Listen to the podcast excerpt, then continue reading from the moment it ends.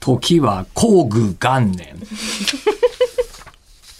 いつまで続くんですかね。大和の地は、えーなんだろうあの、ちょっと、ちょっと、ちょちょ特にあんまもりう思いちょっと用意してくださいよ。うん東軍元年までちょっと適当に、適当に、えーラチェット軍と、モンキー連中軍に分かれて、えー過酷な戦いを繰り広げていたじゃないんですけど、うん。英子さんは、まあ、はいモンキー連中は、なんとなく、あれ好きな工具なんでしたっけえっと、特に私じゃないです。和木さんがモンキーレンチ好きですなっるてほど言ってくれてて、モンキーレンチこれですよねって言った。で、エリコさんが図解したのが私はラチェットにしか見えなかったと。そうそうですよね。全然見えないそ。したらですね、これですよ。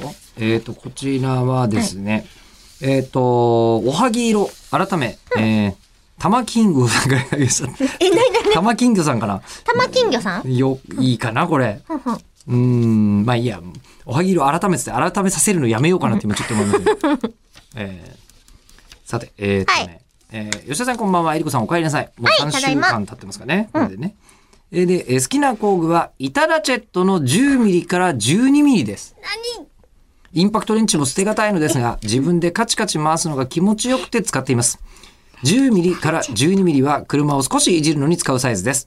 本格的にはいじれないので、そのサイズがあれば足ります。えーで、YouTuber のコメントで使っている名前に今回から変えさせていただきますということでいただきました。うんうんラチェット。え、ちょ、ちょっと待って、10、10ミリから12ミリはい。私が今欲しいなと思っている真珠のピアスと同じぐらいの大きさだなってことしか今頭の中に出てこなくて。そのぐらいのサイズのやつに、玉っころが欲しいんですけど。ラチェットをピンと入れると、ハマって抜ける。ちょうど、 そう。ちょうど抜けるの返して、私のもしくは真珠返し。あて、の、六角形のおしゃれなデザインに。って、やめていじめないで。あ、あ、ででもも真珠って必ず丸いね。